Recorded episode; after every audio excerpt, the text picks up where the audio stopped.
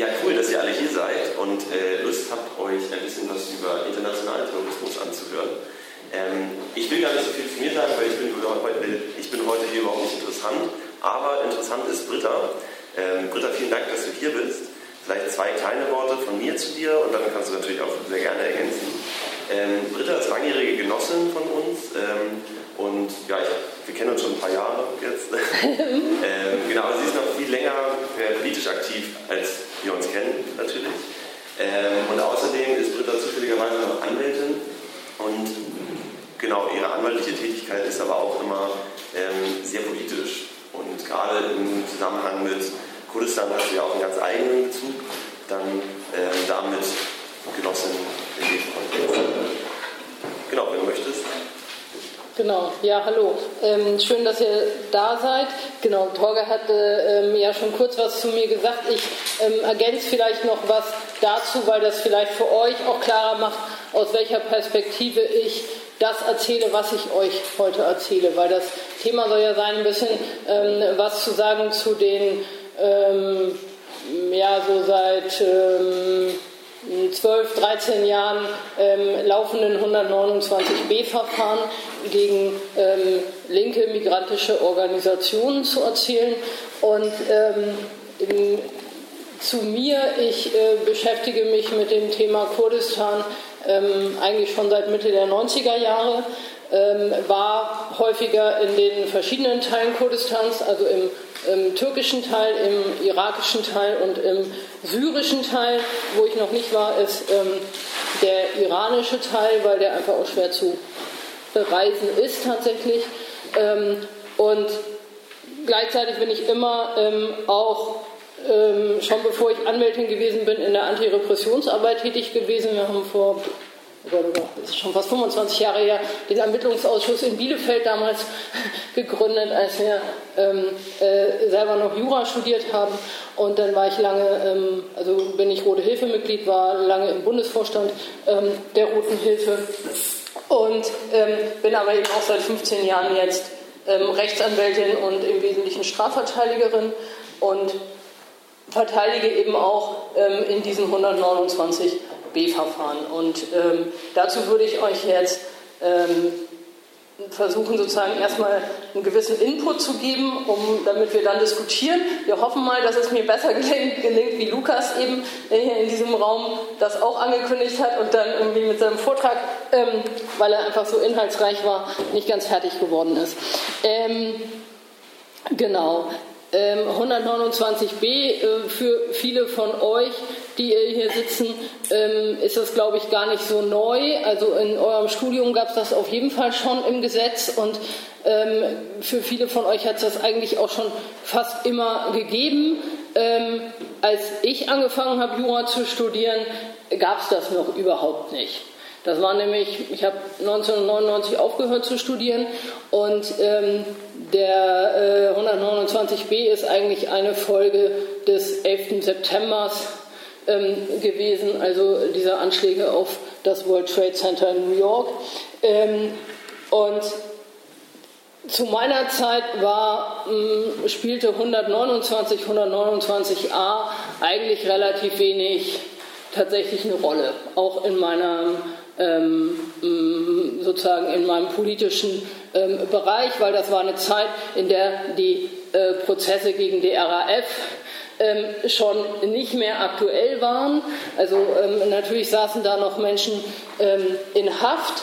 Ähm, damals ähm, für die RAF, aber die Prozesse an sich waren abgeschlossen und ähm, auch die 129a-Verfahren und 129 Verfahren, die damals gegen die migrantische Linke, also gegen die PKK und die gegen die DHKPC gelaufen sind, waren schon so ein bisschen fast am Abschwächen sozusagen, dass sie nicht mehr ähm, so massiv waren, ähm, wie sie Anfang ähm, der 90er Jahre und dann ähm, Mitte der 90er Jahre waren und gegen die deutsche Linke hat es damals ähm, eigentlich im Wesentlichen wirklich überhaupt keine Rolle mehr gespielt.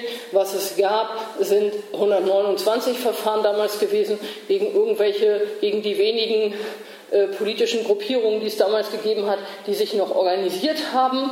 Ähm, da war das aber ganz klar ähm, eigentlich so ein Ausschnüffelungsparagraph. Das heißt, danach sind keine Verurteilungen ergangen, ähm, die wurden aber eben genutzt, um politische Gruppierungen zu überwachen, ähm, um mal Hausdurchsuchungen zu machen, um mal Telefonüberwachungen zu machen. So das bekannteste Verfahren aus dieser Zeit war damals das Verfahren gegen die Antifa M aus Göttingen die organisiert waren in der antifaschistischen Aktion bundesweite Organisation, ähm, im Gegensatz zum damals ebenfalls existierenden bundesweiten Antifa-Treffen.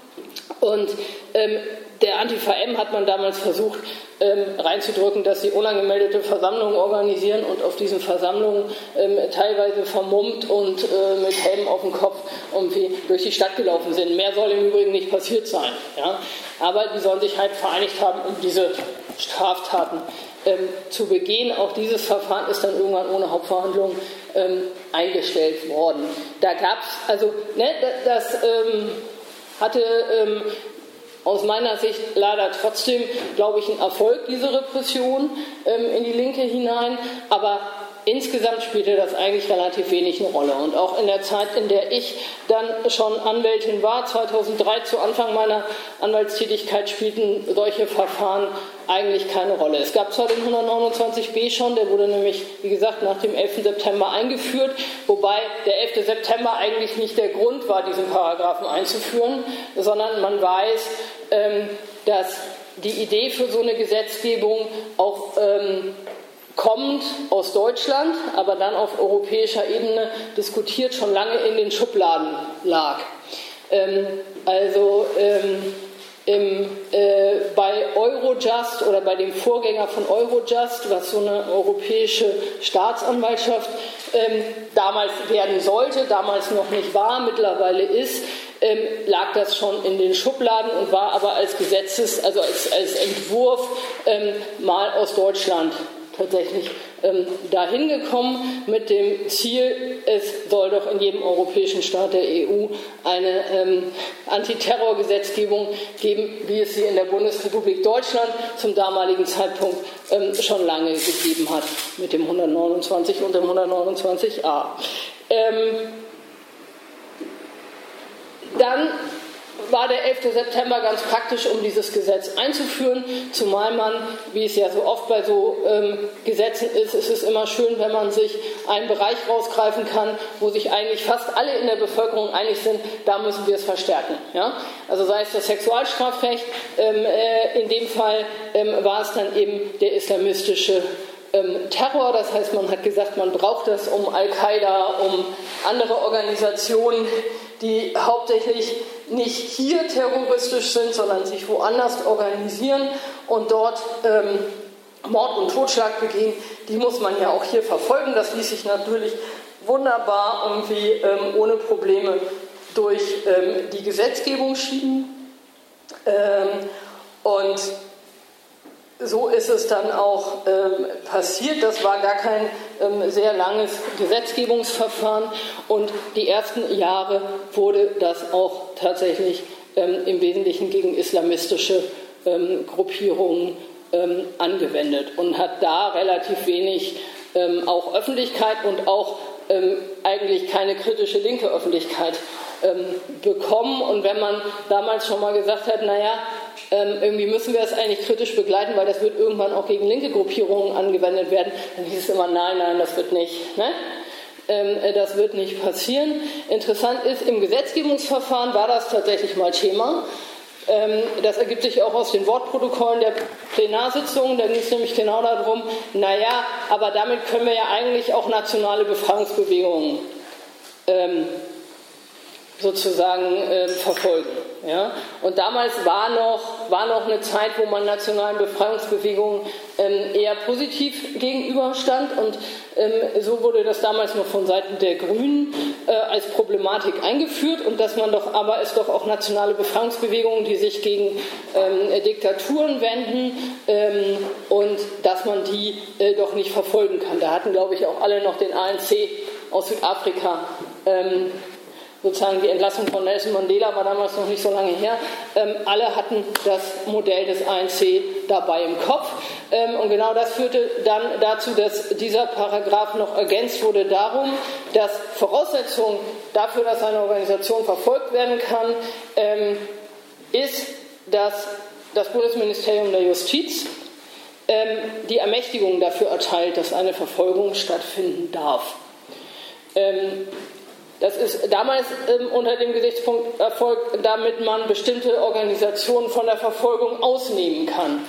Ähm, faktisch ist es jetzt so, dass die quasi bestimmen, wer wird verfolgt. Ja?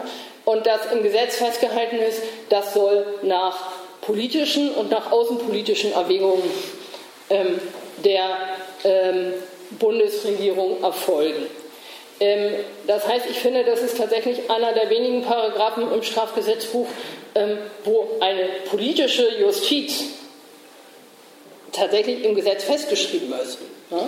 Also fast nirgends anders, außer es gibt das auch in bestimmten anderen, ähm, in ganz wenigen anderen Paragraphen, aber wo einfach festgelegt wird, und die Frage, wird etwas verfolgt oder nicht, soll allein nach politischen Gesichtspunkten entschieden werden. Und das ist eben in dem 129b so, das darf man nicht ähm, vergessen. Deshalb ist eben auch gegen ähm, linke Gruppierungen ähm, längere Zeit offiziell nicht vorgegangen worden. Das heißt, es hat tatsächlich etliche Jahre gedauert, bis dann äh, die ersten Verhaftungen gegen linke Strukturen stattgefunden haben. Interessant ist aber, dass schon einen Tag nach dem Inkrafttreten des 129b bei der zuständigen Staatsanwaltschaft, der Generalbundesanwaltschaft, gegen die entsprechenden Vereinigungen Ermittlungsverfahren eingeleitet worden sind. Das heißt, gegen die PKK, gegen die DRKPC und gegen die Tamil Tigers ist jeweils wenige Tage danach das erste Aktenzeichen angelegt worden und das erste Strukturverfahren, ähm, in dem ermittelt worden ist, sind diese Organisationen terroristische Organisationen im Ausland. Weil auch ohne Ermächtigung zur Strafverfolgung darf ermittelt werden. Nur die Frage, wird jemand angeklagt und wird jemand verurteilt? Das hängt dann von der politischen Entscheidung ab. Die Generalstaats- die Generalbundesanwaltschaft hat aber einfach schon mal angefangen ähm, zu ermitteln, dafür dann auch schon dementsprechende ähm, Beschlüsse bekommen. Davon hat halt niemand was mitbekommen. Das ist sozusagen hinter verschlossenen Türen passiert, aber diese Ermittlungen haben von Anfang an stattgefunden. Ähm, und dann ist es interessant, dass das tatsächlich das erste Verfahren, was dann stattgefunden hat, ähm, nicht gegen die PKK stattgefunden hat, die sicher unter den linken migrantischen Organisationen diejenige ist, die noch die größte Reputation hat in der deutschen ähm, Gesellschaft, auch an bestimmten Punkten noch den größten Rückhalt, sondern die erste Organisation ist die Tamil Tigers. Ähm, die Tamil Tigers aus Sri Lanka gewesen. Und das ist spannend, weil ähm, viele, viele Jahre vorher, als ähm, die Anwendung des 129a damals erweitert worden ist auf migrantische Organisationen, auch damals waren es die Tamil Tigers, die, an denen das zuerst ausprobiert worden ist. Und so ist es beim 129b auch gewesen. Das heißt, das erste Verfahren ähm, lief gegen die Tamil Tigers. Ähm, das die zweite Organisation, gegen die sie dann äh, vorgegangen sind, ist dann die DAKPC gewesen. Das ist eine türkisch mh, linke, ich sag mal sehr dogmatische, marxistisch-leninistische ähm, Organisation aus der Türkei, die ähm, in ähm, die nicht so eine hohe Relevanz hat, aber vor allem in bestimmten Metropolen der Türkei tatsächlich auch einen ähm, äh, doch noch ähm, nicht ganz unerheblichen ähm, Rückhalt auch in der Türkei ähm, genießt und die eben auch schon nach 129a ähm, in Deutschland ähm, massiv verfolgt worden sind. und das hat man sich rausgesucht, weil das auch wiederum eine Organisation ist, wo es irgendwie relativ leicht ist, ähm, oder wo es relativ schwer ist, eine, eine, eine Solidarisierungs, ähm, eine Solidarisierung von deutscher linker Seite zum Beispiel ähm, für, zu bekommen, weil sie eben relativ marginalisiert sind.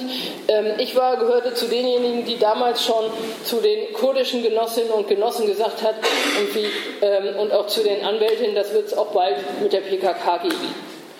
Ähm, ich war in der Zeit, da konnte ich noch in die Türkei reisen, war ich auch relativ viel in der Türkei. Und ähm, in der Türkei, und das finde ich ist auffällig, gab es damals die sogenannten KTK-Verfahren. Also in der Türkei ähm, wurden lange vor dem Putsch, lange vor dem äh, ähm, Putsch, nachdem Erdogan ja dann den Ausnahmezustand und so weiter erhoben hat, wurden damals schon Zehntausende von Kurdinnen und Kurden in der Türkei inhaftiert mit eigentlich einem ähnlichen Konstrukt wie hier das 129b-Verfahren. Ja? Da wurde nämlich gesagt, ähm, KCK, ähm, also ähm, ja, die PKK oder ähm, hat sich irgendwann umbenannt in KCK, ähm, in die Gemeinschaft der Gesellschaften Kurdistans. Und ähm, den Leuten wurde vorgeworfen, sie sind Teil von KCK. Das waren Bürgermeister, das waren Abgeordnete, das waren Journalisten, das waren Leute aus Stadträten, das waren Frauenrechtlerinnen, das waren ähm, Feuerwehrleute, ähm, das waren ähm, alle möglichen Leute und denen wurde vorgeworfen, ihr seid Mitglied von KCK.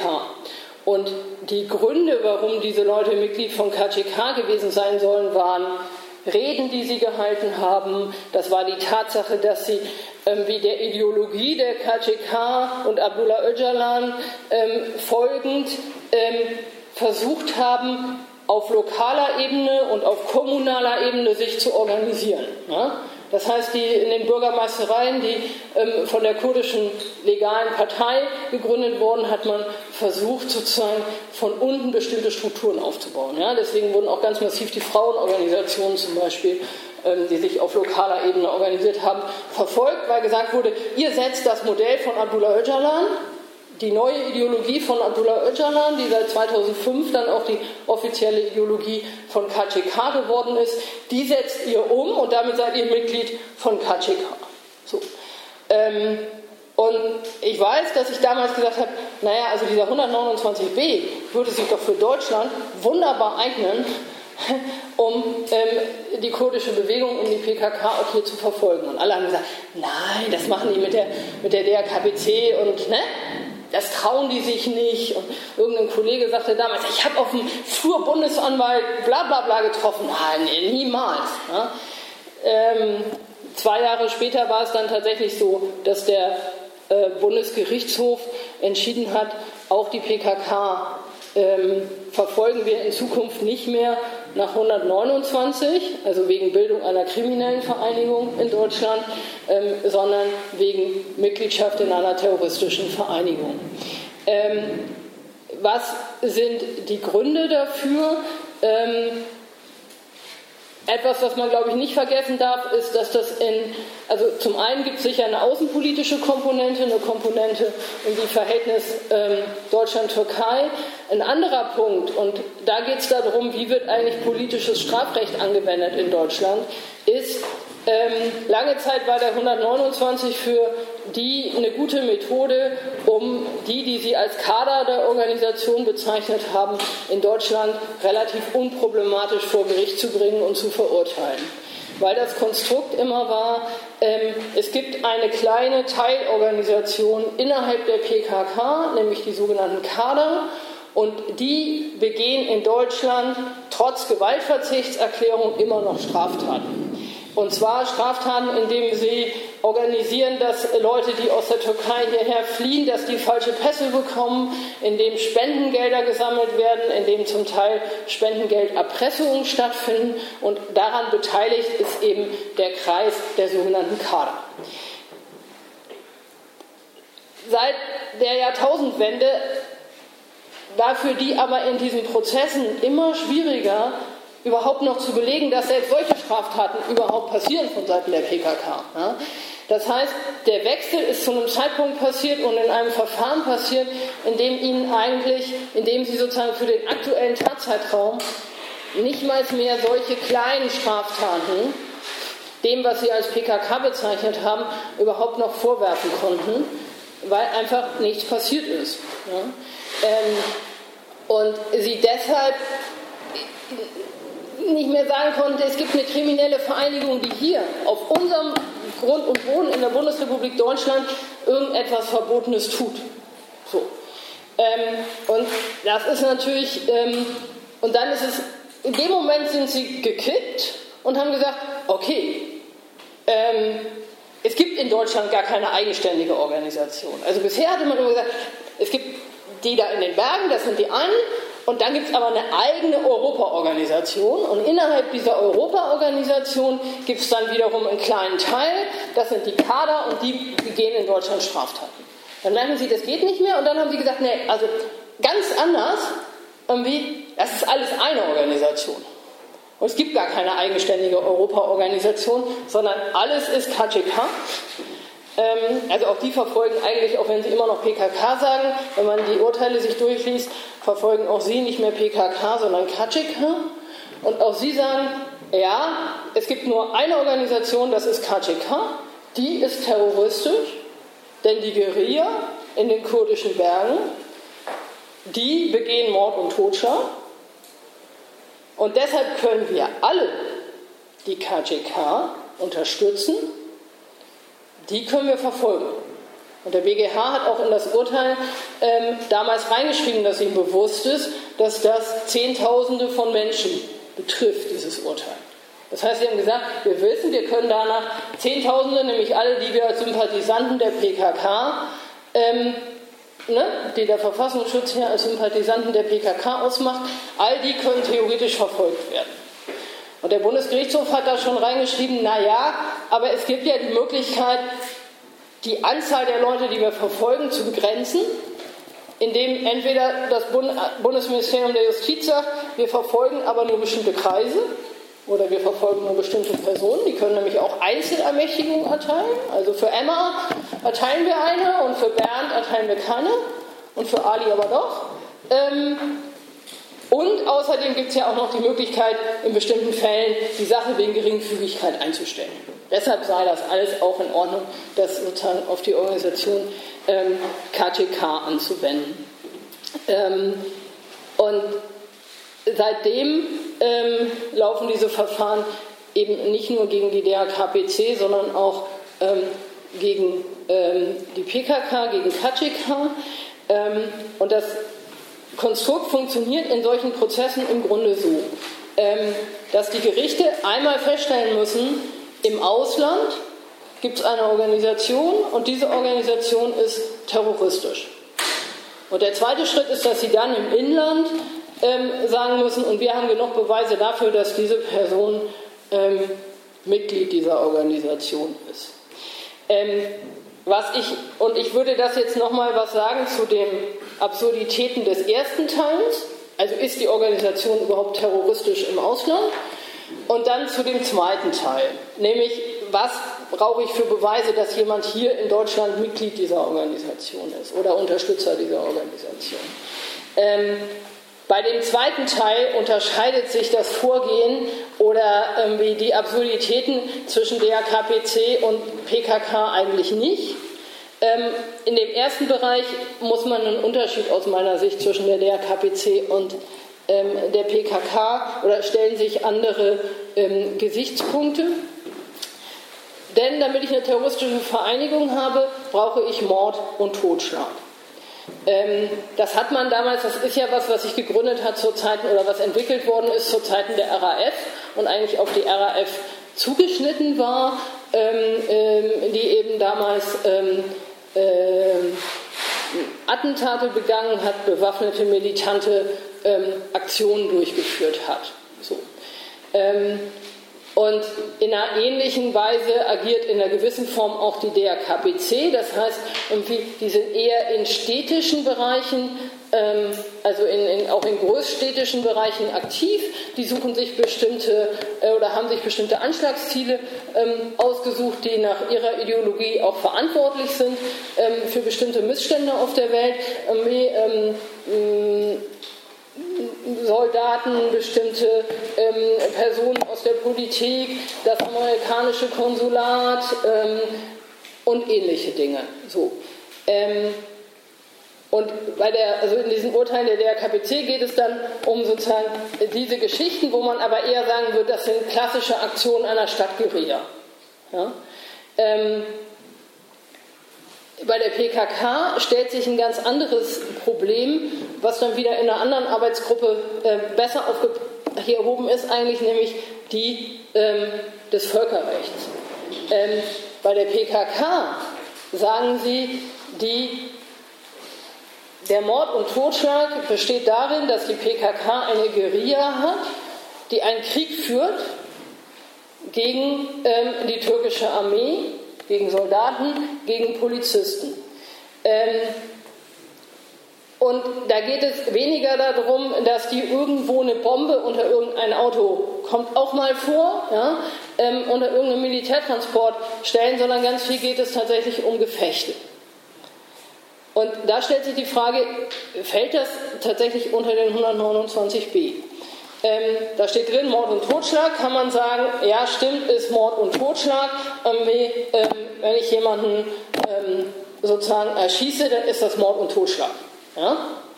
Ähm, und dann kann ich sagen, es ist kein Mord und Totschlag, ähm, wenn es Notwehr ist. Das ist das Klassische, wie ihr es aus dem Studium kennt.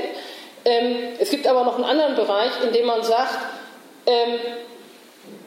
es ist kein Mord und Totschlag und die Person, die mordet und die totschlägt, ist aber straffrei. Und das ist der Bereich, in dem es einen bewaffneten Konflikt zwischen zwei ähm, militärischen Parteien ähm, gibt, denen nach dem Völkerstrafrecht der Kombatantenstatus zusteht. Das ist ganz klassischerweise die Armeen von zwei Staaten. Da hat man sich nach dem Zweiten Weltkrieg darauf geeinigt, dass quasi klar ist, auch im Krieg soll es bestimmte Regeln geben. Das ist absurd, aber unter bestimmten Bedingungen sagt das Völkerstrafrecht, ist Mord und Totschlag erlaubt. Das heißt, Armeen verschiedener Länder, irgendwie kam eben aus den Zeiten noch des Zweiten und des Ersten Weltkrieges, die dürfen aufeinander schießen und Soldaten, die Teil einer Armee sind, die darf ich danach nicht verfolgen. Außer sie machen darüber hinaus ähm, bestimmte Dinge, die in einem Krieg nicht erlaubt sind, nämlich Kriegsverbrechen und Verbrechen gegen die Menschlichkeit. Das heißt, irgendwie ähm, ein Dorf von Zivilisten zu umstellen und abzumassakrieren, ne? geht nicht. Ähm, ein Dorf auszuhungern, ja? ähm, geht nicht. Also bestimmte Dinge ähm, sind in einem Krieg nicht erlaubt, die sind für niemanden erlaubt. Die Sache ist, dass das, was der PKK oft vorgeworfen sind, Dinge sind, wo man sagen würde, in einem Krieg sind die erlaubt. Ähm, es sind keine Kriegsverbrechen, es sind keine Verbrechen gegen die Menschlichkeit. Und die Frage ist, ist die PKK Teil eines solchen bewaffneten Konfliktes? Ähm, und da ist es interessanterweise so, dass eben die Frage, ist sie das oder ist sie das nicht, sich auch im Laufe der Zeit ändern kann. Das heißt, es kann in 30 Jahren passieren, dass man sagt, okay, die Geschichte hat das und das gezeigt und im Nachhinein erkennen wir jetzt die PKK als eine, solchen, äh, als eine solche Partei an. Im Moment ist aber die politische Lage weltweit so, dass die meisten sagen, die PKK ist eine terroristische Organisation und nicht Teil eines bewaffneten Konflikts. Deswegen erkennen wir sie völkerrechtlich nicht an. Ähm, belgische Gerichte zum Beispiel haben mittlerweile im letzten Jahr zweimal was anderes gesagt. Die haben nämlich gesagt, die PKK ist eine Partei in einem bewaffneten ähm, Konflikt und sind damit Konfliktpartei und darf, dürfen damit Mord und Totschlag begehen. Die deutschen Gerichte sehen das anders. Sie sagen, die PKK ist auf der EU-Terrorliste und im Übrigen ähm, gäbe es ähm, bisher eben ähm, quasi kein äh, völkerrechtliches Gewohnheitsrecht, ähm, was die PKK als eine solche äh, Konfliktpartei anerkennt. Ähm, das heißt aber, dass wir uns in diesem PKK-Verfahren tatsächlich auch ähm, teilweise ganz lange um diesen Punkt gestritten haben. Da waren wir bisher nicht erfolgreich? Ähm, aber das ist tatsächlich ein ganz, ganz entscheidender Punkt, zumal die PKK eben auch die Genfer Konventionen und die Hager Landkriegsordnung, also quasi die, die Gesetze, die es, die internationalen Regeln, ähm, die es gibt, zu was es erlaubt im Krieg, dass die das unterzeichnet haben. Ähm, in dem Bereich muss man sagen, dass diese Verfahren total abstrus sind.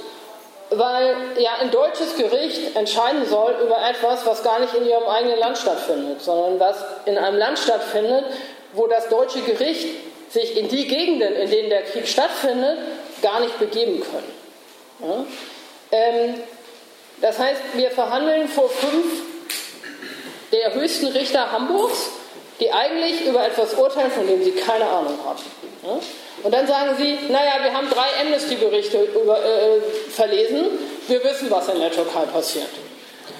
Und wenn man dann sagt, naja, diese Amnesty-Berichte, lesen Sie sich durch, die beziehen sich auf Ankara, die beziehen sich auf Istanbul, die beziehen sich auf den Westen der Türkei, die beziehen sich vielleicht nochmal auf Diyarbakir, das ist die größte Stadt im Südosten der Türkei mit ungefähr einer Million Einwohnern. Ähm, da findet aber nicht der Krieg statt. Der Krieg findet in Şemdinli statt, der Krieg findet in Van statt, der Krieg findet in Hakkari statt, der Krieg findet in Çukurca statt, der Krieg findet, ähm, ja, und dann, die wissen erstmal überhaupt nicht, was das überhaupt ist. Ist das jetzt eine Stadt? Irgendwann haben sie mal verlesen, ja, in Batman. Nee, das ist Batman, das ist eine Stadt im Südosten der Türkei. Ne? Ähm, so, und wenn man dann sagt, so, und Amnesty geht da nicht hin, weil das ist viel zu, Amnesty geht da nicht hin, die berichten darüber auch nicht, dann werden diese Anträge aber abgelehnt. Ähm, und man sagt, na, wir haben noch einen Amnesty-Bericht gelesen und ne, das Wissen des Gerichts reicht aus. So. Ähm, das heißt, da ist, ist einfach eine Absurdität, dass ähm, Deutschland meint, urteilen zu können über Verhältnisse, ähm, von denen sie einfach keine Ahnung haben, ähm, wo sie auch in der Regel nicht bereit sind, sich über vernünftige Sachverständige dieses Wissen tatsächlich einzuholen. Sondern es ist eben klar, es ist entschieden, der Bundesgerichtshof hat entschieden, es ist so zu verhandeln und das ähm, passiert dann auch. Und man merkt, dass die einzelnen Menschen, die da sitzen, das eigentlich auch ziemlich absurd finden. Ähm, aber dass sie wissen, das wird von ihnen verlangt, das müssen sie machen und dass ihnen das unglaublich unangenehm ist, wenn man sie mit diesen ganzen Anträgen konfrontiert, aber ähm, sie wissen halt auch, ihre Entscheidung wird vom oberen Gericht, wird vom Bundesgerichtshof gehalten, weil der Herr Schüssel schon entschieden. So. Aber das ist tatsächlich eine unglaubliche Problematik, dass eigentlich die ganze Zeit über was geredet wird, von dem niemand auch nur irgendeine Ahnung hat. Ähm, und dann wird gesagt, naja, aber irgendwie, die schreiben doch in ihrer Erklärung, sie haben eine Racheaktion durchgeführt. Ja? Das heißt, aus der Beweisaufnahme ergibt sich, oder du führst das ein und sagst, ja stimmt, die haben Racheaktion geschrieben, dann lest den Text aber nochmal weiter, dann seht ihr, dass sie Racheaktion gemacht haben, weil es drei Tage vorher eine zivile Demonstration vor dieser Militärstation gegeben hat und von dieser Militärstation aus fünf Zivilisten erschossen worden sind. Ja, und dann sagt die PKK, wir machen eine Racheaktion gegen diese Militärstation. Wo dann die Frage ist, wer begeht eigentlich das Kriegsverbrechen? Ja? Ähm, und dann wird aber gesagt, nee, aber Rache, Rache darf man ja nicht, da muss man sich an die Justiz wenden, heißt es dann in dem Beschluss. Ja? Und wenn du dann sagst, ja, das ist eine deutsche Errungenschaft nach dem Zweiten Weltkrieg gewesen. Ja? In Deutschland hat man zumindest versucht, in Ansätzen die Verbrechen der Wehrmacht und die Verbrechen der Nazis aufzuarbeiten, wenn vielleicht auch mangelhaft. Aber es gab ja überhaupt eine gesellschaftliche Diskussion darüber. Gucken Sie mal in die Geschichte der Türkei. Seit Bestehen der Türkei gab es keine Aufarbeitung von Kriegsverbrechen. Und Rache ist psychologisch gesehen ein normaler Gedanke und ein normales Gefühl von Menschen, die Opfer von, von Kriegsverbrechen geworden sind. Ja, das kann man wissenschaftlich und psychologisch ähm, auch belegen und das ist eigentlich auch eine ganz gesunde, psychologisch eine ganz gesunde Reaktion, Wut und Rachegefühle in sich zu haben, auch wenn sie natürlich nicht schön sind und mit unseren Wertvorstellungen hier nicht immer einstimmen. Aber wenn du dann sagst, ja, aber sie urteilen ja auch nicht über hier, sie urteilen über da ähm, sehr, sehr schwierig. Ähm, der zweite Teil, um den es dann geht, ist, was muss eigentlich gegeben sein, damit Sie sagen, jemand ist hier Mitglied? Das ist relativ einfach für die. Ähm, oft geht es, also in der Regel geht es tatsächlich nur um legale Tätigkeiten, die diesen Leuten vorgeworfen werden. Das heißt, das Anmelden von Demonstrationen, ähm, das ähm, Auftreten auf, bestimmten Veranstaltungen, ähm, teilweise der Überschrift dieser Veranstaltung ist ja der Grill des Terrors. Ja? Ähm, diese, dieser Begriff der Grill des Terrors kam daher, weil es in einem Verfahren darum ging, ob der Mensch eigentlich nur verantwortlicher Kader für Hamburg war oder auch für Kiel zuständig war. Und die Zuständigkeit für Kiel stammte aus einer Telefonüberwachung, in der es darum ging, dass dieser Mensch einen Dönergrill für das Nevros-Fest von, äh, sozusagen für ein Nevros-Fest in Kiel organisierte und diesen Nevros-Grill, der kam aus Hamburg und wurde dann nach Kiel verschickt, damit er da auf diesem Nevros-Fest, so, und deshalb war er auch zuständig für Kiel.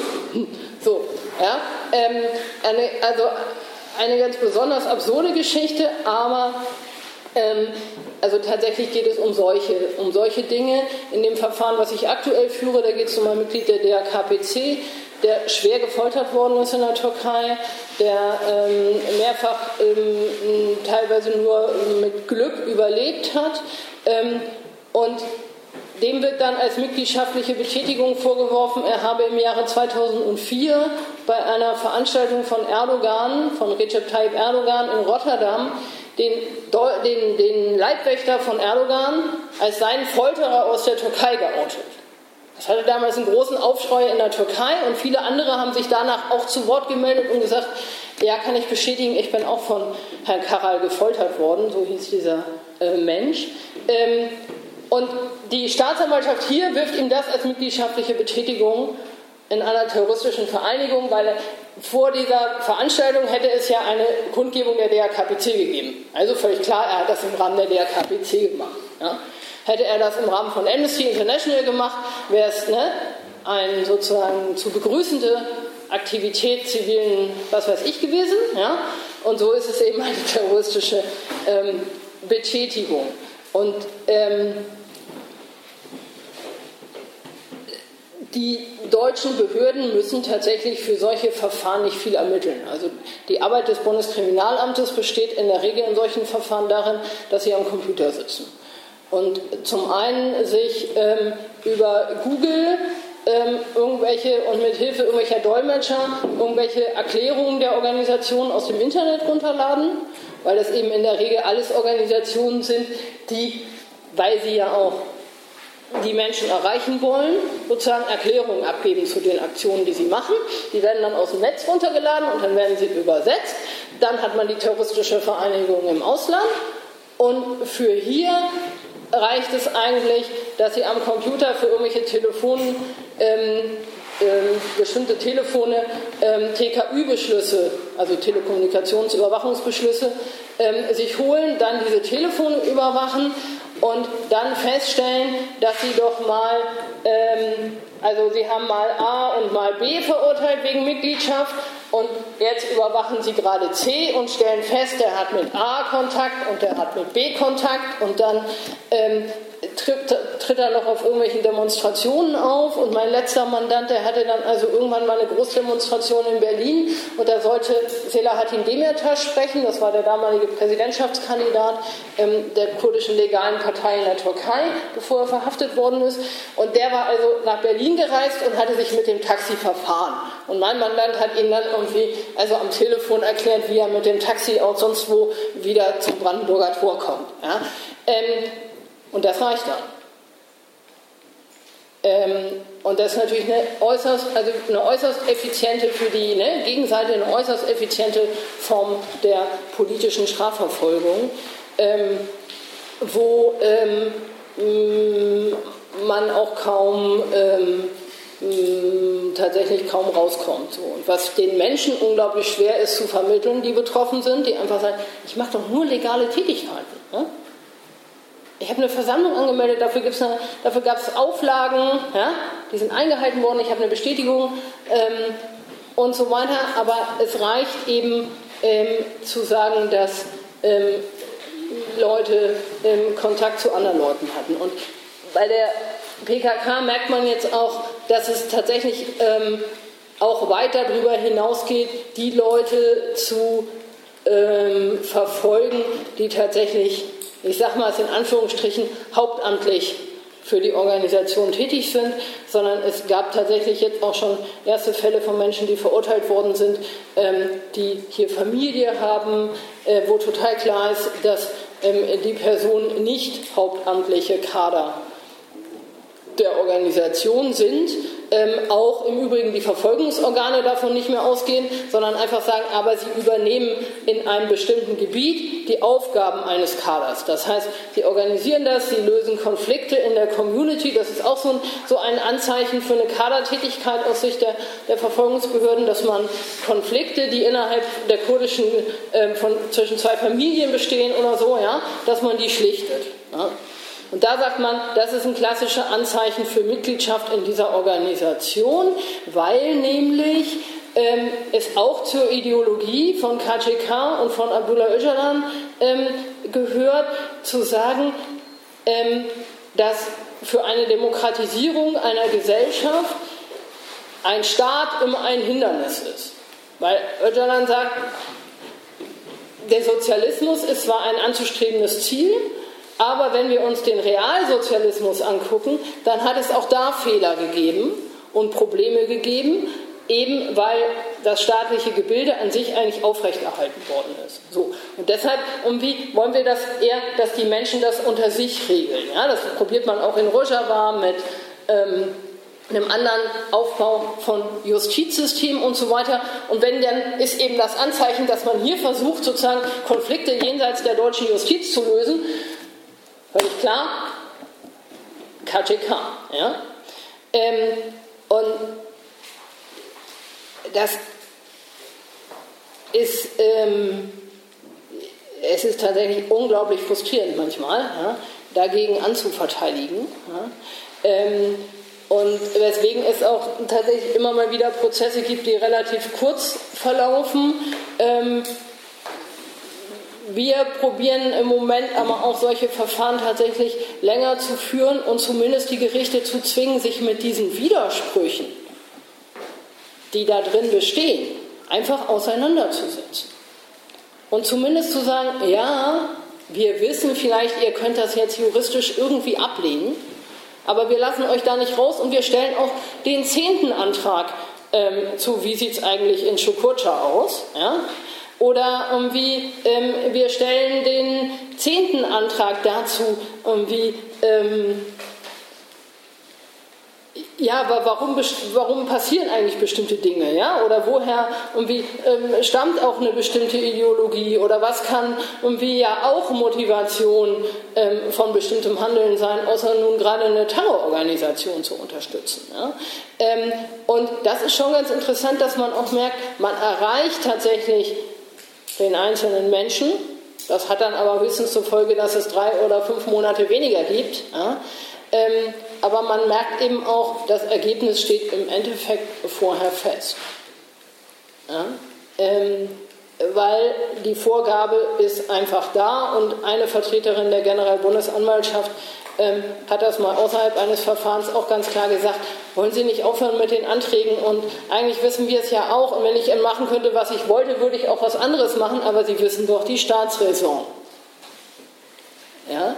Ähm, das ähm, ist da ähm, relativ klar. Da geht es also nicht um Probleme, wie wir sie ähm, vorhin im Vortrag von Lukas zum Beispiel hatten, so glaube ich eigentlich irgendwelchen Zeugen oder glaube ich denen nicht. Also es geht wirklich in der Regel überhaupt nicht mehr um die Aufklärung ähm, bestimmter Dinge und was ist eigentlich passiert, sondern ähm, das Einzige, was die meinen, in solchen Prozessen noch beweisen zu müssen, ist eben, kann ich der Person bestimmte Aktivitäten beweisen. Dann werden irgendwie Bilder, wo man XY sieht bei der Demonstration oder eben ähm, solche ähm, Telefonüberwachung, ja, aus denen dann irgendwie klar wird, wo hält sich die Person auf. Ja, und dann irgendwie die Person hält sich ganz besonders oft irgendwie in Darmstadt auf, dann ist er Gebietsverantwortlicher für Darmstadt. Ja, die Tatsache, dass er Kader ist, ergibt sich dann aus irgendeinem Schreiben äh, irgendeines Geheimdienstes, in dem eben ne, die Erkenntnis ist, er ist irgendwie verantwortlicher für. Und wenn man dann diese Behauptung belegen kann, dadurch, dass sich auch sein Handy in Darmstadt aufhält, ja, ähm, Und dann wird noch gesagt, naja, und dann und dann gab es ein Kadertreffen Nord. Und dann sieht man eben, das Handy hat sich zu dem Zeitpunkt in Hamburg aufgehalten und äh, die Handys verschiedener anderer Kader haben sich zu dem Zeitpunkt auch in Hamburg aufgehalten. Ja? Ähm, dann ist klar, er hat wohl an diesem Kadertreffen teilgenommen. So. Ähm, ich, wir haben jetzt ungefähr die Hälfte der Zeit ähm, vorbei. Ich würde jetzt, glaube ich, einmal kurz ähm, sozusagen den Vortrag beenden. Dann haben wir noch Zeit, eher so eure Fragen in die Richtungen zu gehen, bevor ich euch noch weiter verlabe. Unser Moderator ist weg. Äh, ja, ich habe zwei Fragen. Einmal, wie geht ihr eigentlich damit um, ähm, irgendwie auch nicht interne Strukturen der ähm, Bewegung irgendwie dann aufzudecken, während ihr verteidigt, also um vielleicht verteidigen zu können. Ähm, quasi um sagen zu können, diese Person kann kein Kader sein, weil. Achso, ja, jetzt habe ich verstanden, was du meinst. Ja. Ähm, Kader ist eigentlich das und das und das und so sieht die interne Struktur der PKK mhm. aus oder so. Also, wie geht ihr damit um, mhm. also Sachen halt eben nicht aufzudecken? Und das zweite ist, ähm, also der EuGH hat ja rückwirkend festgestellt, dass die EU-Listung ja. als Terrororganisation nicht rechtmäßig ja. war. Und dann ist halt immer, okay, EU-Kommission entscheidet halt darüber, also ist es ja eigentlich egal und so weiter. Bringt das überhaupt mhm. etwas als Argument oder kommt dann immer, mhm. ja, was die auf EU-Ebene machen, ist uns eh egal, weil in Deutschland mhm. sind das für uns trotzdem Terroristen. Ich sammle vielleicht erstmal kurz, vielleicht kann man ja bestimmte Sachen sonst zusammenfassen. In welchem Strafmaß bewegen sich denn das? Mhm. Ähm, ja, danke für den Vortrag. Ähm, mich würde interessieren, ähm, also zum einen, wie sehr das dann letztendlich die deutsche Justiz an sich auch einfach untergräbt, weil offensichtlich ist es kein freies, unabhängiges Verfahren dann meistens, sondern halt ja schon sehr stark vorgefasste Meinungen ähm, auch mitunter einfach Unwille, sich mit dem Thema zu beschäftigen. Äh, wiefern kann dann halt irgendwie die deutsche Justiz dann irgendwie glaubhaft vermitteln, dass sie dann unabhängig ist und wie wird es von außen wahrgenommen potenziell. Ähm, und äh, was mich auch interessiert, ist halt, ähm, also offensichtlich scheint ähm, das ja sehr erfolgreich zu sein, dass halt relativ politische Verfahren dann halt schon sehr stark depolitisiert werden wie das halt gemacht wird, außer eben mit diesem kompletten Blockieren und Verschließen von halt Fakten. Hm. Ähm, vielleicht ganz kurz, also in welchem Strafmaß bewegen wir uns? Ähm, es kommt immer darauf an, was der Vorwurf ist. Also es kommt darauf an, soll jemand nur ein bestimmtes Gebiet für ein paar Monate geleitet haben? Soll er Regionen verantworten? Also aus deren Sicht bestehen immer ne, Gebiete, Regionen und dann gibt es den Deutschlandverantwortlichen und den Europaverantwortlichen ähm, aus ähm, Sicht der Verfolgungsbehörden. und ähm, da kommt es immer darauf an, wie lange soll die Tätigkeit gewesen sein. Bei der PKK ähm, bewegt sich das im Moment, also manchmal gibt es auch Freiheitsstrafen mittlerweile, die zur Bewährung ausgesetzt werden, die dann eher sich so um zwei Jahre rum bewegen, wobei die Leute trotzdem meist sich in Untersuchungshaft befinden. Äh, mindestens bis zum Urteil. Ähm, und ähm, ja, so bis, ähm, bis zu drei, vier Jahre, wobei die meisten, die eine, also die eine unbedingte Freiheitsstrafe bekommen, äh, diese Freiheitsstrafe dann auch bis zum letzten Tag absitzen müssen, ähm, weil das nach dem ähm, Gesetz so ist, dass in diesen Fällen für eine vorzeitige Entlassung immer ein ähm, psychologisches Gutachten erforderlich ist zur Frage ne, der äh, Rückfall, äh, bla bla bla. Und da ja die politische Tätigkeit verfolgt wird, würde das für die ne, Menschen bedeuten, dass sie sagen mussten, ja, ich engagiere mich in Zukunft nicht mehr in der kurdischen Frage. Und ähm, deshalb sitzen die meisten eigentlich bis zum Endstrafzeitpunkt, zumal am Anfang tatsächlich mal Leute auch entlassen worden sind nach dem ersten Urteil und dann irgendwie mal gesagt wurde, okay, sie können die Revision quasi in, vor dem Bundesgerichtshof in Freiheit abwarten ähm, und äh, diese Menschen dann den nachvollziehbaren Schluss gezogen haben, dieses Land ist es nicht mehr und Rojava ist viel schöner für uns ähm, und ähm, sozusagen ähm, so, dass man da auch ein bisschen irgendwie teilweise schwer gegen ankommt. Ähm, und ähm, bei der DRKPC bewegt sich das tatsächlich in einem anderen Rahmen. Also ähm, da bewegen wir uns eher, im, dass drei Jahre eher sehr, sehr wenig sind und dass sich eher bis äh, zu sieben Jahren ähm, äh, bewegt, also ähm, tatsächlich sehr, sehr hoch ist. Dass die Haftbedingungen auch ziemlich scheiße sind, weil die Haftbedingungen, zumindest solange man noch in Untersuchungshaft ist, ganz oft Isolationshaft bedeutet, ganz oft Trennscheibe bei Verteidigergesprächen bedeutet, dass die Post, die mit den Verteidigern hin und her geht, wird durch einen sogenannten Kontrollrichter, das heißt, das ist nicht der Richter, der entscheidet, sondern ein anderer Richter, dass ähm, äh, diese Post überwacht wird. Ähm, und ja, das ist schon, ähm, also die Untersuchungshaft ist ähm, eigentlich schon eine massive ähm, Bestrafung, bevor dann überhaupt ein Urteil ähm, ergangen ist.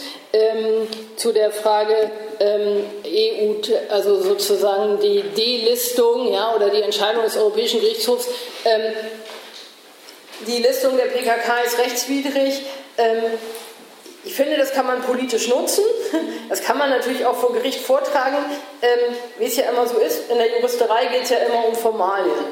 Und der Europäische Gerichtshof hat die Listung der PKK nicht aufgehoben, weil sie gesagt haben, die PKK ist keine terroristische Vereinigung, die PKK ist eine Konfliktpartei in einem ähm, bewaffneten Konflikt, sondern sie haben gesagt, dass sozusagen ähm, das, was in diesem Listungsverfahren vorgetragen wird, nicht ausreicht. Ähm, die DRKPC ist auch schon mal, da waren wir auch mal erfolgreich und sie ist sozusagen die Listung für rechtswidrig erklärt worden. Aber nur weil dieses Listungsverfahren für diese Terrorliste einfach so ist, dass überhaupt keine Beweise erforderlich sind für die Listung. Ja? Und deshalb der Europäische Gerichtshof sagt, das reicht nicht aus. Es ist aber keine inhaltliche Entscheidung, an die ein deutsches Gericht gebunden wäre, weil es sich tatsächlich nur auf die Listung bezieht. Und viele Menschen denken, irgendwie auch eine Organisation kann hier nur als terroristisch verfolgt werden, wenn sie auf der Terrorliste ist. Das ist aber überhaupt keine Voraussetzung für eine Verfolgung hier. Ähm, das heißt, ähm, das spielt leider keine Rolle. Deine zweite Frage war Stichwort. Also ja, also ähm, äh, natürlich nicht. Ja? Also natürlich tragen wir nicht vor, eigentlich ist es ne, so oder so. Außer es gibt ähm, Sachen, die sich aus der Akte selbst ergeben. Ja? Oder ich meine, die Bücher von Abdullah Öcalan, die sind öffentlich.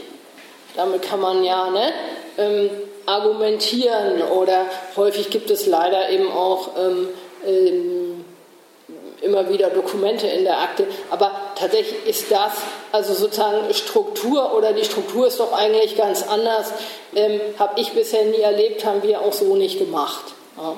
Also darum geht es tatsächlich. Ähm, das eben, eben genau mit dem Hintergrund, den du ja auch sagst. So, das ist irgendwie ähm, nicht eine Verteidigungsstrategie. Ähm, so, das, was ich eben, vielleicht kam das daher, was ich vorgetragen habe mit den, wer ist eigentlich Kader und wer nicht, dass quasi die, das BKA immer aufschreibt und der ist so und so und deshalb ist er auch Kader. Und dass jetzt aber Sachen sind, wo sozusagen diese Kriterien des, des BKAs nach der Aktenlage gar nicht mehr erfüllt sind ja, und sie die Leute aber trotzdem verurteilen und sagen, der mag zwar kein hauptamtlicher Kader sein, aber er nimmt innerhalb eines Gebietes die gleichen Aufgaben wahr, die sonst ein Kader, ähm, ein sogenannter Reisekader ähm, wahrnimmt. So. Nee, aber dazu, dass das passiert in der Regel ähm, tatsächlich nicht. Ähm, und das, was du noch angesprochen hast mit, ähm, ja, was für ein Bild ne, der Justiz. Ich glaube, das Problem ist, dass diese Prozesse ja im Wesentlichen außerhalb der Öffentlichkeit stattfinden. Und die sind auch so kompliziert, Also wir hatten mal ein Verfahren, das wurde tatsächlich in Teilen verfolgt von einem Journalisten vom Abendblatt. Ähm, der kam irgendwie zu uns, ich weiß gar nicht warum, weil er sich die Hamburger Justiz angucken wollte. Also so eine Amtsrichterin sich angeguckt hatte und dann irgendwie was von uns beiden als Verteidigerin gehört hatte und irgendwie dann also hinten in diesem Verfahren saß und einfach überhaupt nicht verstand, was da jetzt eigentlich passiert, weil es dem ging wie jedem anderen auch. Und der dann sagte, naja, ich habe irgendwie 3000 Zeichen, um das im Hamburger Abendblatt darzustellen.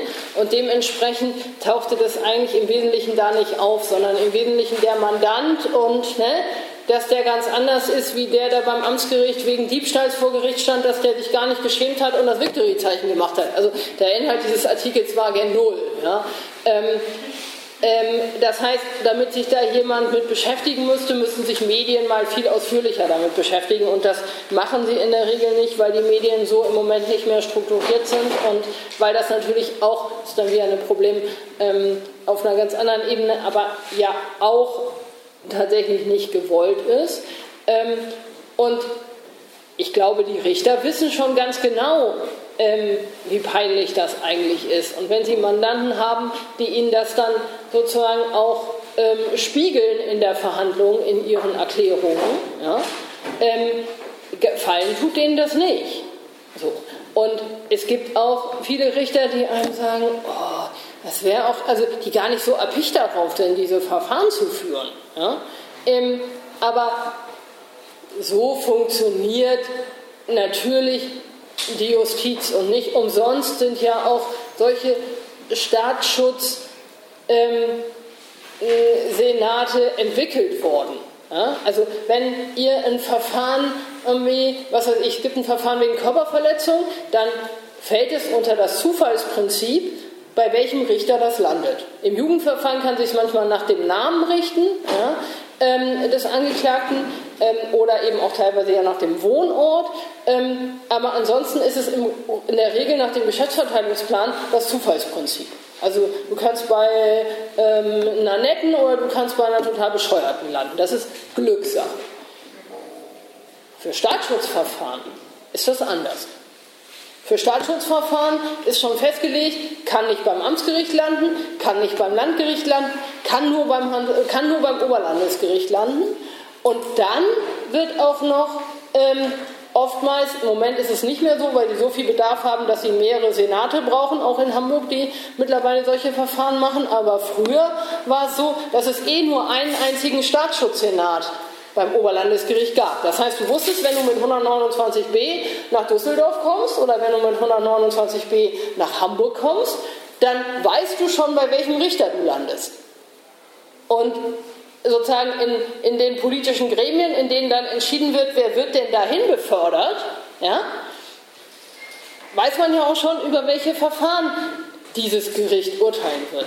Das heißt, ähm, ja, so das Ding des gesetzlichen Richters ist eigentlich auch so ein bisschen eingeschränkt. Und dann kommt es noch dazu, dass die Generalbundesanwaltschaft, wenn die ein Verfahren hat und die überlegen sich, wo klage ich denn das an, die können sich das aussuchen.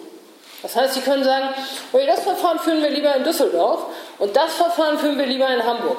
Haben Sie jemanden, der sich die ganze Zeit nur in Hamburg aufgehalten hat, dann müssen Sie es nach Hamburg anklagen. Aber wenn der vielleicht auch mal da oder mal hier nochmal auf einer Demo war, dann können die sich das aussuchen.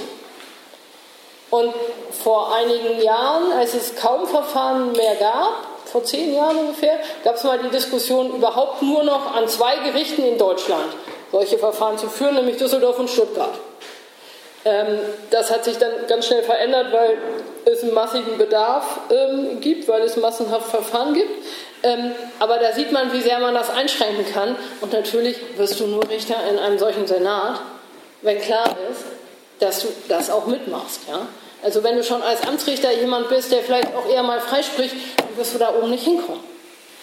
Ja, das, ja, äh, ne, das hat nichts mit irgendwie Theorie oder sonst was zu tun, aber so ist es einfach ähm, einfach faktisch. Das muss man sagen. Und das ist ja auch genau deshalb genau so geregelt. Das ist ja sogar, wenn jemand nur wegen Verstoß gegen das Vereinsgesetz verfolgt wird. Das heißt, ähm, was oftmals von der, von der Höhe der Strafe nur eine kleine Geldstrafe bedeutet, dann sagt das Gesetz, dass es dafür eine Sonderzuständigkeit in der Justiz gibt, und zwar die Staatsschutzkammer des Landgerichts. Das heißt, es gibt nur eine Kammer beim Landgericht, die immer für diese Sachen zuständig ist. Also auch da wird dann ganz genau bestimmt, ne? vorher schon, wer entscheidet denn über solche Dinge. Und genauso wie es immer nur, egal woher das Urteil vom Oberlandesgericht kommt, gibt es immer nur einen Senat beim Bundesgerichtshof, der über diese Dinge entscheidet. Immer der dritte Strafsenat des BGH.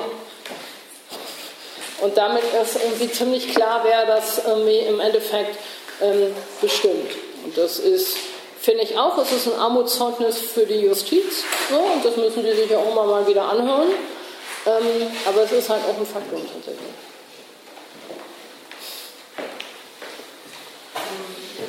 Zwei Fragen. Und zwar ähm, einmal wurde es am Anfang so ein bisschen gesagt, dass vor allem dieser 129 oder 129a eher so so ein Schnüffelparagraph ist, um Sachen rauszufinden? Nee, eine Zeit lang mal gewesen.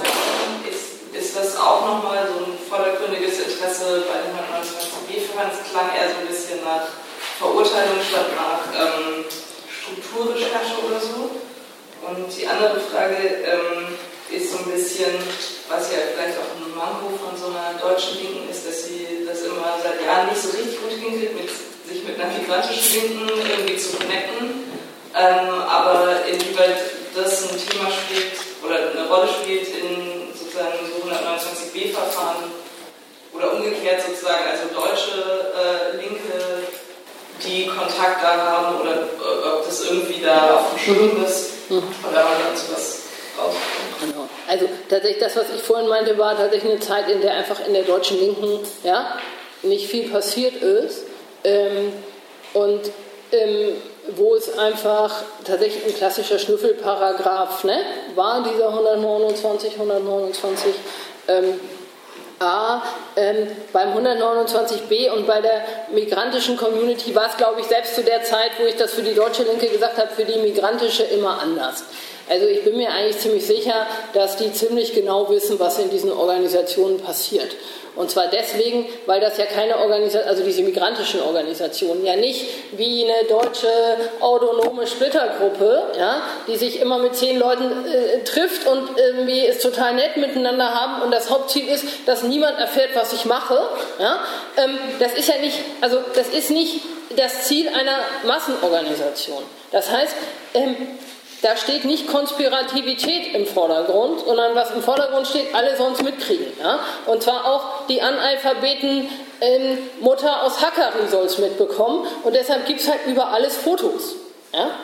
Also ähm, dann würde eben ein Foto von unserer Veranstaltung ne, im Internet stehen. Dann ist einfach klar, wer ist da alles anwesend gewesen. Da bin dann auch nicht nur ich drauf, sondern alle anderen auch, weil habe ich früher auch nicht verstanden, habe ich dann aber verstanden, weil wenn du nicht lesen und schreiben kannst, dann ist das, was da geschrieben ist, ist nicht so wichtig. Das Wichtige ist das Bild und das Gefühl, oh geil, auch in Deutschland. Ja? Also sitzen sozusagen irgendwie 30, 20 Deutsche und unterhalten sich über die Kriminalisierung der PKK. Das ist total wichtig. Ja?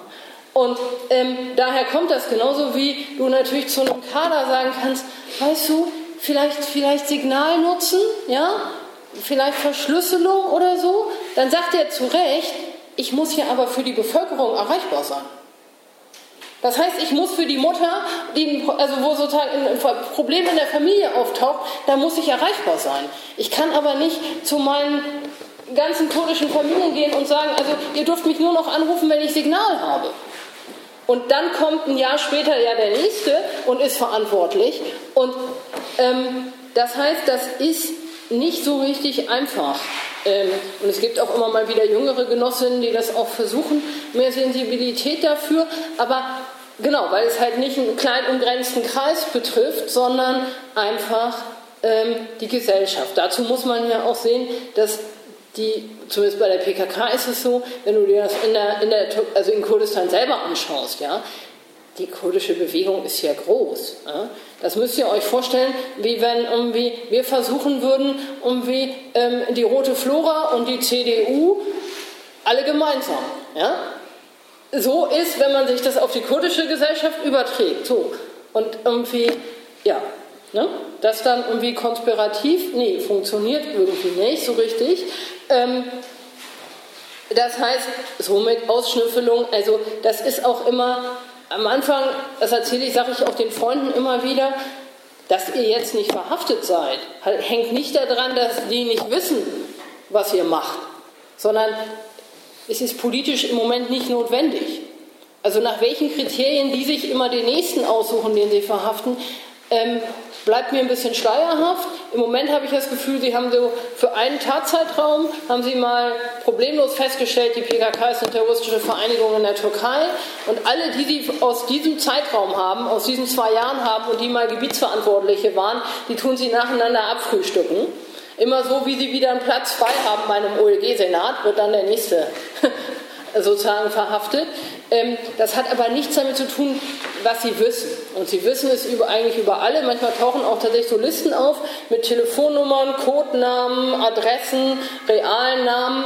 Und dann kannst du ne, zu den Leuten sagen, jo, weißt du, stehst du auf der Liste, aber ob du nun irgendwie morgen oder in fünf Jahren verhaftet wirst, weiß man nicht. Ja? Das heißt, irgendwie, ähm, da geht es auch nicht darum, oh, jetzt haben wir einen, sondern dass ähm, wissen Sie in der Regel ganz genau. Interessant ist tatsächlich immer, wen verhaften Sie dann eigentlich und wen nicht. Und dann ist es, finde ich, bei der PKK recht auffällig, dass in der Regel fast keine Leute verhaftet werden, die Deutsch sprechen. Ja? Oder dass die Leute, wo man eigentlich weiß und wo man das auch aus den Akten sehen kann, dass sie das auch wissen, dass Personen relativ hoch in der Organisation stehen, weil sie auch ganz offen musst du nur irgendwie Google anmachen, ja, und du weißt, und die können problemlos zwischen Kandil und mir hin und her fahren, ja, das ergibt sich sogar aus der Telefonüberwachung teilweise, ja, und den Personen passiert nichts. Nichts und gar nichts. Weil klar ist, das sind die Personen, die die Kontakte in die Politik haben, das sind die Personen, die den Kontakt in die deutsche Linke haben. Ja? Und wenn die vor Gericht stehen, bedeutet das natürlich was ganz anderes als jemand, der den Kontakt in die kurdische Bevölkerung hat, ja? die aber natürlich auch oft Angst hat zu kommen. Weil es genau die Angst ist, ne? Ich Dame melde ich auch noch, ne? Zugeordnet. Ähm, und die sozusagen in der Regel eben ne, kein Deutsch können, deshalb dem Prozess auch nur mäßig folgen können, weil die Akten, auch wenn du bestimmte Teile in der Hauptverhandlung übersetzt werden, dann natürlich per Dolmetscher, ähm, du aber gar nicht so daran teilnehmen kannst, wie du es könntest, wenn du Deutsch könntest, weil die Akten eben nur auf Deutsch zur Verfügung gestellt werden. Ja. Ähm, und ähm, tatsächlich dann natürlich auch eine Bereitschaft, was du ja auch sagst, mit einer Solidarisierung ja, durch die deutsche Linke wesentlich geringer ist. Und sie aber auf der anderen Seite gegenüber der Türkei sagen können, wir haben noch wieder einen verhaftet. Das ist, glaube ich, auch so ein Hin und Her ähm. Genauso wie sie, ähm, wie glaube ich, relativ viel wissen, was so die Jugend betrifft und die Tätigkeit der kurdischen Jugend betrifft.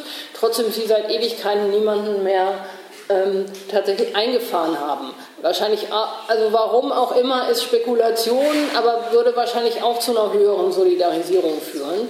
Außer dann in Fällen, wo es dann aber auch wieder um konkrete ähm, Taten tatsächlich geht. Ähm, das ist schon, also das ist das andere, was absurd ist, dass es nichts damit zu tun hat, irgendeine Gefahr zu beseitigen. Also teilweise warten sie auch zehn Jahre, bis sie jemanden hochnehmen. Dann gibt es immer mal wieder den Vermerk, ja, es gab eine Besprechung, ach, aus taktischen Gründen haben wir nochmal die, Ver die Verhaftung zurückgestellt. Ja? So. Ähm. Ähm, ich weiß nicht, ob das jetzt langsam schon, ich habe keine ähm, Einfach nur eine kurze Zwischenfrage. Ähm, jetzt verändern sich ja so ein bisschen die Verhältnisse Deutschland, Türkei und weitere Länder, sag ich jetzt mal hochgefasst. Ähm, inwieweit kann das einen Einfluss nehmen auf zukünftige ähm, Verfahren, beziehungsweise ob die dann potenziell auch einfach gar nicht stattfinden? Naja, also die Frage ist, wie weit sich die Verhältnisse Deutschland-Türkei tatsächlich verändern. Ja, wenn man es historisch betrachtet, gibt es eine ziemlich lange ähm, deutsch-türkische ne, Zusammenarbeit, deutsch-türkische Freundschaft, und zwar schon vor Bestehen der Türkei, ähm, also schon im Ersten Weltkrieg. Ne? Ähm, und ähm, äh, ich meine, die Mitschuld der Deutschen am äh, Völkermord an den Armeniern und so weiter, das hat einfach eine lange Tradition. Und ähm, dass es vielleicht zwischen der AKP und der Bundesregierung gerade ne, an bestimmten Punkten knirscht. Ähm, Also, ähm, dass ähm, nach Erdogan die Kurden die Macht in der Türkei übernehmen, ist relativ ausgeschlossen. Ähm, und dass aber eine andere Macht, die das übernimmt, dass das vielleicht, wenn es erstmal sozusagen wieder einen Wechsel gibt, sich die Menschenrechtslage ne, ein wenig wieder verbessern kann, ist durchaus möglich. Ähm, aber ähm, ich glaube im Moment nicht, dass sich grundsätzlich dadurch eine Lösung der kurdischen Frage ähm, ändern wird. Also wenn du dir anguckst, was es für Machtwechsel in der Türkei in den letzten Jahrzehnten ähm, gegeben hat, ähm, dann hat das aber an dieser grundsätzlichen Zusammenarbeit ähm, wenig geändert. Also ich bin da tatsächlich, ähm, da bin ich aber auch, also grundsätzlich eher, eher ähm, pessimistisch. Also ich weiß, dass es vor zehn Jahren irgendwie auch immer viele Leute gab, die sagten, ja, und guck dir das an und vielleicht und ne, Demokratisierung und, hm, hm, hm, und Stärke der kurdischen Bewegung und da kommen sie doch nicht dran vorbei. Und ehrlich gesagt, ich bin eine gewesen, die habe ich mit meinem Mann immer, ja, der ist auch viel nach Kurdistan gefahren, immer gestritten und habe irgendwie gesagt, naja, aber die können das doch gar nicht zulassen. Ja, weil die kurdische Bewegung, das ist eine emanzipatorische Bewegung, bei allem, was man vielleicht auch an Kritikpunkten haben kann. Aber es sind ja welche, die eine andere Welt wollen und das kann, ähm, das kann der Kapitalismus doch gar nicht wollen. So, und dass sich da tatsächlich was entwickelt im Mittleren Osten und wie was vielleicht ja auch dann ein Vorbild für weitere äh, Gesellschaften sein kann, das können die doch nicht wollen. Und dann hieß es damals, ja, aber was wollen Sie denn machen? Wollen Sie dann die Städte bombardieren? Ne? 90 Prozent in der Stadt wählen die kurdische Partei. Ich sage, ich schließe das nicht aus. Ja? Und 2015 hat es ja dann tatsächlich genau das gegeben. Ja? Als dann nämlich irgendwie in den ähm, ähm, äh, kurdischen Städten, ähm, die angefangen wurden, ne, militant ähm, zu verteidigen, dass man tatsächlich diese, ähm, diese Städte mit äh, schwerem Geschütz und Artillerie bombardiert hat und zum Teil die Menschen ne, in Kellern. also genau das ist passiert. Und ich glaube, da tatsächlich nicht so richtig dran. Ich kann mir vorstellen, dass es irgendwann, wenn sich die Machtverhältnisse in der Türkei ändern, zum Beispiel eine Verfolgung von bestimmten irgendwie Leuten auch wegen Kriegsverbrechen auch aus der Türkei ähm, gibt. Das ist aber ein anderer Punkt. Und ich glaube, einig ist man sich in der ähm, Verfolgung der kurdischen Bewegung. Und da kommen wir auch noch mal zu dem drauf, ne, was so mit, mit Deutschen ist. Natürlich wissen wir ja auch alle, dass es immer mehr auch ähm, Internationalistinnen gibt, für die äh, gerade das Modell Rojava durchaus attraktiv ist, ähm, die dann ja auch ähm, hin und her fahren. Und auch das haben die Repressionsorgane natürlich auf der Kappe, dass das passiert. Ähm, auch da hat man im Moment das Gefühl, im Moment ähm, bringen sie die Sachen nicht zu Gericht. So, wir haben ja auch in Berlin mal gegen einen Genossen ähm, 129b-Verfahren eröffnet, dann aber gleich wieder eingestellt. Ähm, von, vom Prinzip her ist das natürlich genauso anwendbar gegen Deutsche. Und im Moment machen sie es nicht, schauen sie es an, ähm, hindern auch teilweise die Leute ja nicht daran auszureisen ähm, und auch nicht daran wieder einzureisen. Ich sage immer, das kann sich auch immer ändern. Und ich sage mal so, gefallen tut den deutschen Strafverfolgungsbehörden das natürlich nicht. Ähm, gerade wenn sie dann auch feststellen, okay, es gibt dann auch Rückbindungen nach hier, es gibt Rückbindungen an andere, irgendwie ähm, nur deutsche ähm, äh, Bewegungen. Ja? Ähm, klar, das ist für die auch eine neue Entwicklung und das beobachten die sehr genau. Und was sie daraus irgendwann für Schlüsse ziehen, ähm, wird man sehen. Im Moment versuchen sie das immer noch so ein bisschen aus den Akten fernzuhalten. Also im Moment merkt man immer daran, dass sie wissen, was los ist, dass wenn bestimmte Leute, was auch immer für ein Verfahren haben, die hin und her reisen, das ist ein Verfahren wegen Hausfriedensbruch oder so. Ja? Und dann taucht plötzlich irgendwie fünf Seiten auf mit allen Reisepassnummern, die die Leute jemals hatten, mit allen Wohnadressen, die die Leute jemals hatten, taucht in der normalen Akte wegen Hausfriedensbruch nicht auf. Ja? Dessen Vermerk irgendwie ist schon mal kriminalpolizeilich in Erscheinung getreten und da ist immer, ne, sozusagen, ähm, da ist das dann so aufgeführt wo ich den Sinn und Zweck nicht verstehe, ob das so eine Art Code ans Gericht ist, kann ich nicht nachvollziehen so, aber solche Sachen ne, ähm, gibt es und manchmal fallen auch mal Sachen vom Laster und man weiß so, okay, da gibt es ein Interesse an bestimmten Leuten, aber offiziell taucht das im Moment irgendwie ähm, nicht so richtig auf. Und wann das mal ein Thema sein wird, irgendwie wird man sehen. Aber auch da sage ich immer zu Leuten, nur weil nichts passiert, hat nichts damit zu tun, sie wissen es nicht, sondern sie wollen es einfach nicht ähm, im Moment nicht verwenden. Ähm, könntest du noch mal kurz was zu dem äh, Urteil in Belgien sagen, was sie da, ob die einfach dann ähm, die PKK nicht mehr als eine Terrororganisation subsumiert haben, sondern dann als Kriegspartei, ob sie da dieses EuGH Urteil in irgendeiner Weise herangezogen Nee, es hat mit dem EuGH nichts zu tun. Ich kenne das belgische Gesetz nicht genau, ich halt auch kein ähm, Flämisch oder was das, ne? Also Sprache, ich kann keine der Sprachen, die in Belgien gesprochen wird. Ähm, und, aber das Gesetz für eine terroristische Vereinigung scheint tatsächlich auch anders zu sein. Also offensichtlich steht da schon im Gesetz drin, dass die Organisation nicht terroristisch ist, wenn sie, wenn sie Partei in einem bewaffneten Konflikt ist. Ähm, und deshalb glaube ich, die belgische Justiz sich nicht mit der Frage auseinandersetzen muss, ob ähm, die PKK auch von der Völkergemeinschaft, also es kommt, nicht drauf, es kommt nur darauf an, sind sie Partei in einem bewaffneten Konflikt und nicht, sind sie als solche auch völkerrechtlich anerkannt. Das scheint nach dem belgischen Recht, wenn ich das richtig verstanden habe, ähm, keine Rolle zu spielen. Und im deutschen 129a steht das gar nicht drin, von wegen Konfliktpartei, sondern irgendwie ähm, da sagt dann der Senat halt einfach irgendwie, ähm, nee, sind sie nicht, sie sind nicht, ne? Sie sind nicht anerkannt und ähm, im Übrigen, da kommt dann wieder die Terrorliste. Im Übrigen stehen sie auf der Terrorliste, was ja genau dafür spricht, dass die Völker sich einig sind, es ist eine Terrororganisation und keine ähm, äh, Konfliktpartei. Das ist ähm, äh, tatsächlich so ein, äh, so ein, ziemlich abstruser Punkt, wo natürlich dann aber das Urteil aus Belgien wieder eine Rolle spielt, weil man sagen muss, naja, aber es gibt zumindest einen Staat, ne, die erkennen ähm, den an und es ist sozusagen eine, ähm, eine umstrittene Frage. So. Und das ist ja auch das, worum sie kämpfen. Das ist ja zum Beispiel, die Deutschen sind da ja auch weitgehend, das kriegt ihr ja gerade mit mit diesen IS-Leuten, ähm, wo ähm, die Leute aus Rojava ja sagen, ey, irgendwie die, die sollen mal zurückgenommen werden von den Ländern, ja, ähm, die, ähm, wo die Leute herkommen. So. Und es gibt bestimmte kleine Länder, die haben in letzter Zeit tatsächlich auch ähm, schon mal solche Leute zurückgenommen. Das sind hauptsächlich nicht europäische Länder. Ja. Ähm, und ich meine, Deutschland macht das ja nicht. Und natürlich nicht umsonst. Ja?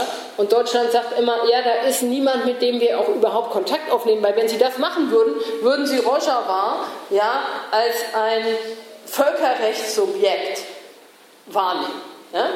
Das ist, ähm, und das ist einfach nicht gewollt. Das ist genauso wie zum Beispiel Medico International, die sind ähm, aktiv ähm, in, also probieren auch ähm, humanitäre Projekte und medizinische Projekte in Rojava umzusetzen. So. Und denen wird halt immer wieder ganz klar vom ähm, Ministerium gesagt, so, oh ja, ist ja in Ordnung, aber könnt ihr das nicht mit, findet ihr da nicht irgendwelche anderen Organisationen als irgendwelche, die wir irgendwie, die wir der PKK zurechnen?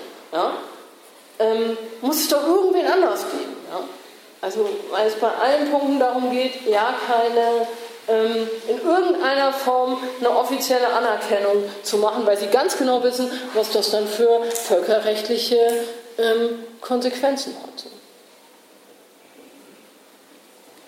Dann erkennen sie, dann, also dann heißt es dann, ja, dann geht dann nur über die syrische Regierung, alles klar. Was ja abgefahren ist, weil in anderen Konflikten, wo sie andere Interessen haben, erkennen sie ja durchaus irgendwie nicht staatliche Akteure. Ja? an. Das ist ja auch immer der Grund, warum sie keine Hilfsprojekte da machen, weil sie sagen, es gibt sozusagen ähm, keine staatlichen Strukturen mehr. Genau. Ja, dann sind wir schon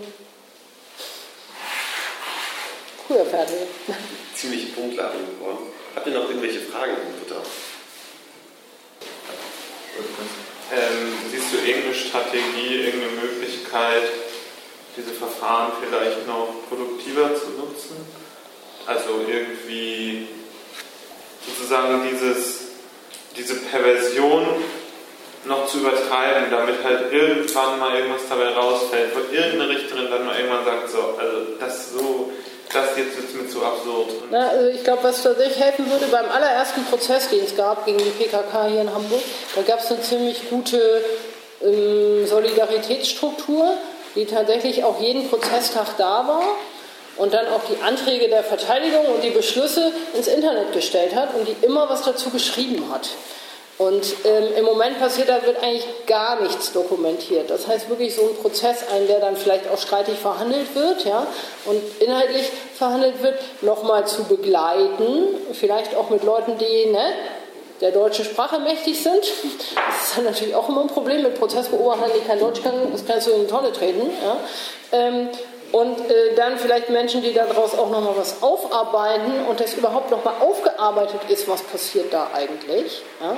Ähm, ich glaube, das würde schon viel ne, ähm, dazu nochmal beitragen. So. Und ähm, ansonsten hat es so ein bisschen gezeigt, halt nicht aufzugeben. Und das Problem dabei ist, dass man das Gefühl hat, die Gegenseite hat sich schon festgelegt und deshalb Verteidigung, das auch nochmal so, ne? Viele Verteidiger, meine Beobachtung, die stellen in jedem Prozess den gleichen Antrag. Weil man kann sich ja auch jedes Mal wieder über den gleichen Punkt aufregen. Also über den Punkt, dass nicht die Justiz entscheidet, ob eine Organisation verfolgt wird, sondern die Exekutive, äh, kann man sich immer noch darüber aufregen. Das Ding ist, der Bundesgerichtshof und das Verfassungsgericht haben aber schon entschieden. So. Das heißt, auf juristischer Ebene wirst du im Moment, solange sich nicht politisch in diesem Land was ändert, wirst du da nicht so richtig weiterkommen. Und wenn du, es ist natürlich klar, wenn du bei den gleichen Richtern den gleichen Antrag schon mal stellst, ist es auch kein Problem, den Antrag abzulehnen, weil die Ablehnung ist auch schon im Computer. So. Das ist relativ abgedroschen. Ähm, und wenn man es anders machen will und sagt, ich stelle keine Anträge, die ich schon mal gestellt habe, sondern ich stelle immer wieder neue Anträge, ist das ein enormer Kraftaufwand.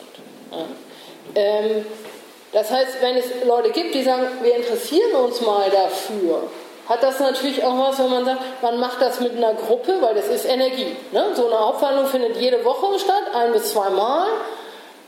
In der Regel haben wir dann immer einen Tag am Wochenende damit verbracht, die Anträge für die nächste Woche zu schreiben, weil in der Woche hat man in der Regel dazu keine Zeit. So.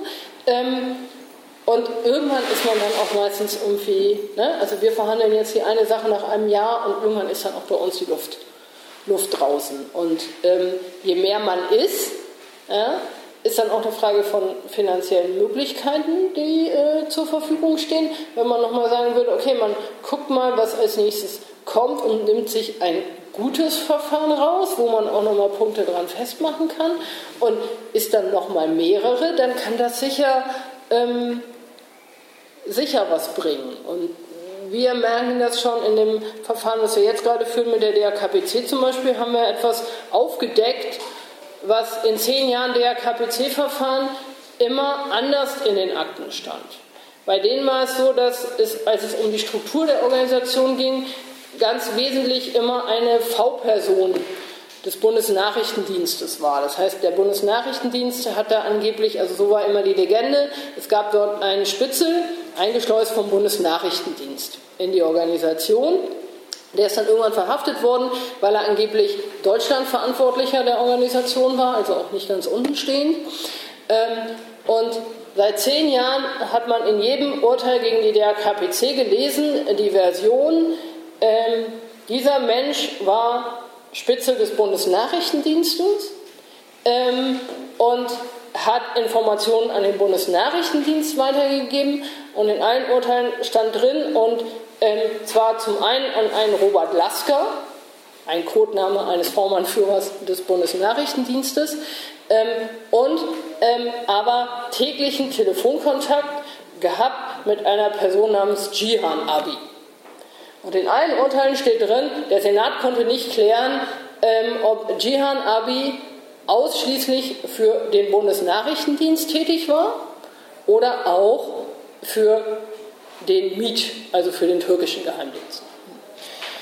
Und wir waren irgendwie die ersten Verteidiger, die offensichtlich nach zehn Jahren auf den Gedanken gekommen sind, dann stellen wir doch einfach mal einen Antrag, Jihan Abi und Robert Lasker als Zeugen zu hören. Zu bestimmten Tatsachen, wie sie diese V-Person geführt haben und dazu, dass sie das in einer Form gemacht haben, die dazu führt, dass nach den neuen Gesetzgebungen zu ähm, äh, solchen V-Leuten von Nachrichtendiensten, nämlich als Folge des NSU, ja, äh, das so nicht mehr verfahren werden darf, dass damals aber so verfahren worden ist und dass deshalb das nicht verwertet werden darf.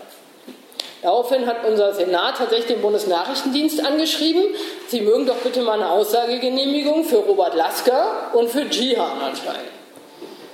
In dem ganz klaren Ding, wir kriegen eh vom Bundesnachrichtendienst das Ding zurück, Aussagegenehmigung wird nicht erteilt, ja, Punkt, weil da zieht sich schon die ganze Zeit dadurch, alles was das betrifft, so ähm, ähm, äh, Sperrerklärung des Bundeskanzleramtes und irgendwie keine Aussagegenehmigung. Was schreibt der Bundesnachrichtendienst zurück und das Bundeskanzleramt?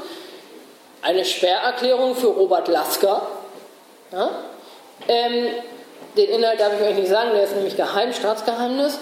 Ähm, und der Bundesnachrichtendienst teilt dementsprechend mit, eine Aussagegenehmigung für Robert Lasker wird nicht erteilt. Siehe Sperrerklärung Bundeskanzleramt. Eine Person namens Jihan Abi war niemals Mitarbeiter des Bundesnachrichtendienstes. Ne? Ähm, ja, und dann streitet man sich irgendwie vier Monate in einem Prozess darum, wer ist eigentlich Jihan Abi? Wie kommen wir an Jihan Abi? Welche Möglichkeiten gibt es, den zu identifizieren? Und dann wird es spannend, weil dann für alle Sachen, die dazu führen würden, diese Frage beantworten zu können, dafür gibt es dann wieder eine Sperrerklärung des Bundeskanzleramtes. Ja. Ähm, aber wo man dann tatsächlich merkt, wenn man mal nachfragt und kreativ ist, dann kommt man auch an solchen Punkten da immer weiter. Aber auch da ist es ein Punkt gewesen, wo wir auch den Senat tatsächlich dann gefragt haben, sagen Sie mal, was lassen Sie da eigentlich mit sich machen? Ja? Also seit zehn Jahren wird, führt der Bundesnachrichtendienst, führt das Bundeskanzleramt ähm, die obersten Gerichte Deutschlands an der Nase rum. Ja?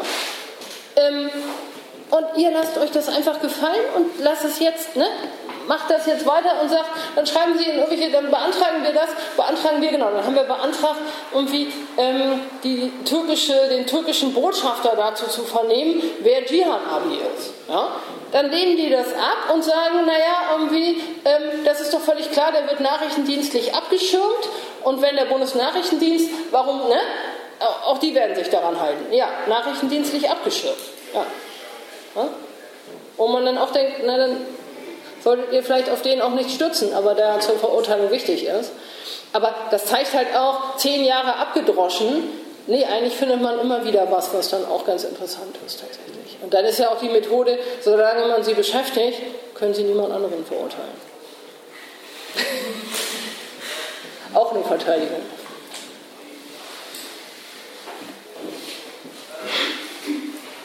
Wenn sonst keine weiteren Fragen sind. Vielen Dank dir, Britta, für deine Zeit.